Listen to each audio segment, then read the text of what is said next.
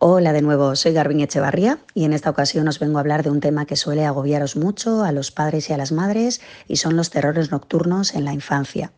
Son episodios de gritos, de miedo intenso, similar al de una pesadilla, pero con más intensidad.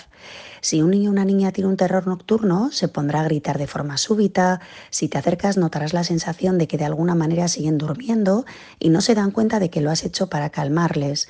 Aunque pueden llegar incluso a tener los ojos abiertos, en el fondo no están despiertos. Y tras un tiempo corto, a veces unos minutos simplemente, se vuelven a dormir y en general no recuerdan nada al día siguiente.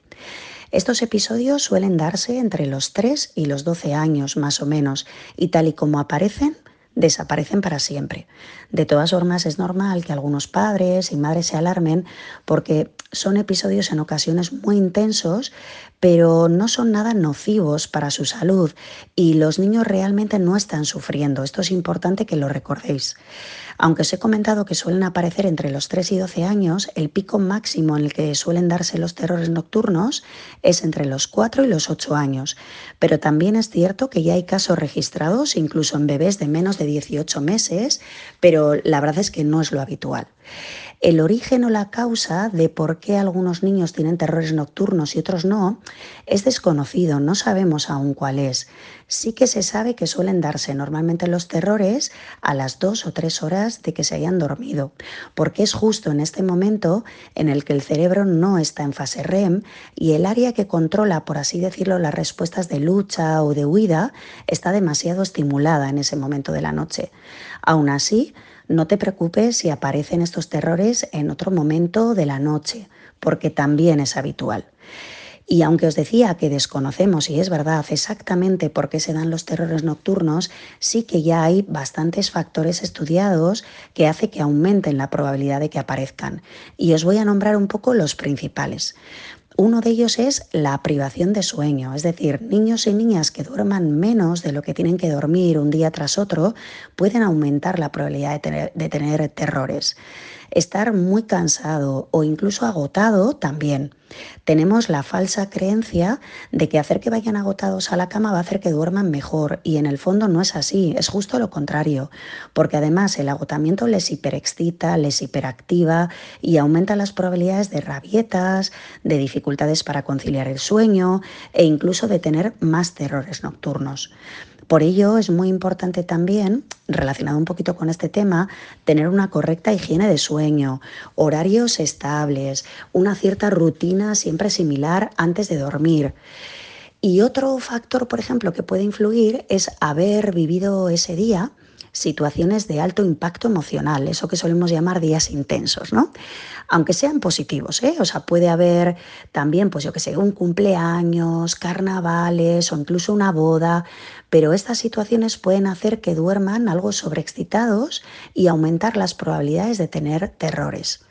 Consumir, por supuesto, pues tanto comida como bebida excitante, con azúcares, es otro factor que tenéis que tener en cuenta y a veces incluso tomar alguna medicación nueva, pues por algún tema puntual, puede propiciar que se den también estos episodios nocturnos. Entonces, como os decía al inicio, son parte del proceso evolutivo de algunos niños y niñas, no todos lo tienen, y normalmente no se precisa ayuda profesional. De todas formas, podéis consultarlo, también está ahí nuestro equipo de psicoaudio si lo necesitáis, eh, porque sobre todo si los terrores nocturnos duran más de media hora, ocurren más de una vez a la semana, notáis que el niño o la niña parece triste o asustado durante el día, o si el propio, dentro, vamos a decir, del propio terror nocturno, observáis que babea o que tiene excesiva rigidez corporal, sí que podríais consultarlo tanto a vuestro pediatra como a algún psicólogo o psicóloga infantil.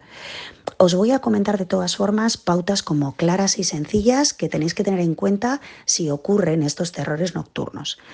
Vamos allá. Uno de ellos, por ejemplo, es que ante cualquier duda que alguna vez nos habéis consultado aquí al equipo, sí o sí, siempre hay que atender a un niño o una niña que tiene un terror nocturno. Siempre. Hay que acercarse a atenderle, tenemos que hacerlo con calma, con una voz suave, tranquila, agarrándole con suavidad la mano, acariciándole el brazo o incluso abrazándole completamente si es necesario. Mientras les atendemos, tenéis que usar frases cortas, suaves, como a modo de disco rayado. Algo así como no pasa nada, estoy contigo, es solo un sueño, no te preocupes. Frases cortitas que le vamos a decir en un tono suave y relajado. No intentéis, por favor, despertarles, porque incluso puede alargar este proceso, ¿eh? que es otra duda que a veces habéis tenido. Luego, mientras nos acercamos a su habitación, eh, os aconsejo también que no encendáis las luces principales, es decir, lo hacéis solo con una luz indirecta pequeña, la justa a veces, ¿no? Para no tropezarnos entre nuestra habitación y la de ellos, porque si no, rápidamente los pequeños asocian la luz con el bienestar y la oscuridad con el miedo, y esto también a la larga no nos interesa. Es bueno que aprendan a relajarse en la propia oscuridad con mi compañía, mi voz y una pequeñita luz indirecta. Evita también, si puedes, eh, que estén durmiendo, si, tienen estos episodios, ¿no? cerca de cables, estufas, mesitas o trastos con los que se puedan golpear, porque es muy habitual que dentro del terror nocturno se muevan mucho y pueden llegar a hacerse daño. Evita también, si tienen terrores, que estén durmiendo en camas altas o, por ejemplo, en la parte de arriba de una litera, porque pueden llegar a caerse realmente y hacerse daño. Después, muy importante, si al día siguiente no se acuerdan, otra duda que a veces nos habéis preguntado, si no se acuerdan no hay que contarles lo que ha pasado. ¿Por qué? Porque si no les condicionamos y a veces hacemos que cojan miedo antes incluso de irse a dormir, pues por el temor también a que les pueda ocurrir esto.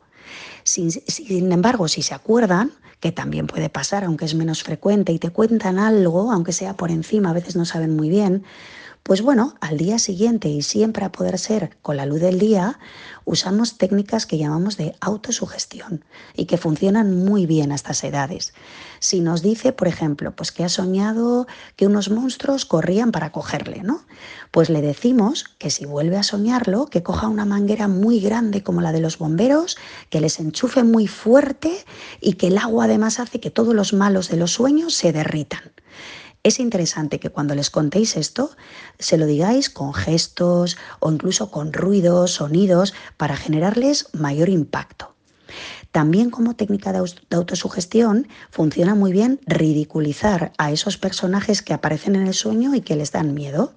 Volviendo, por ejemplo, a esto que os he comentado de los monstruos, ¿no? Les puedes decir algo así como, pues mira, de repente a esos monstruos les van a salir unos vestidos de flores, unos zapatos de tacón muy altos y se van a poner a correr, pero no van a poder porque se van a caer.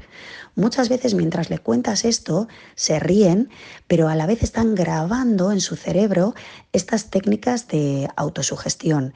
Y aunque a los adultos estas estrategias nos resultan como un poco ridículas, os aseguro que funcionan muy, muy bien como pauta para afrontar los terrores nocturnos.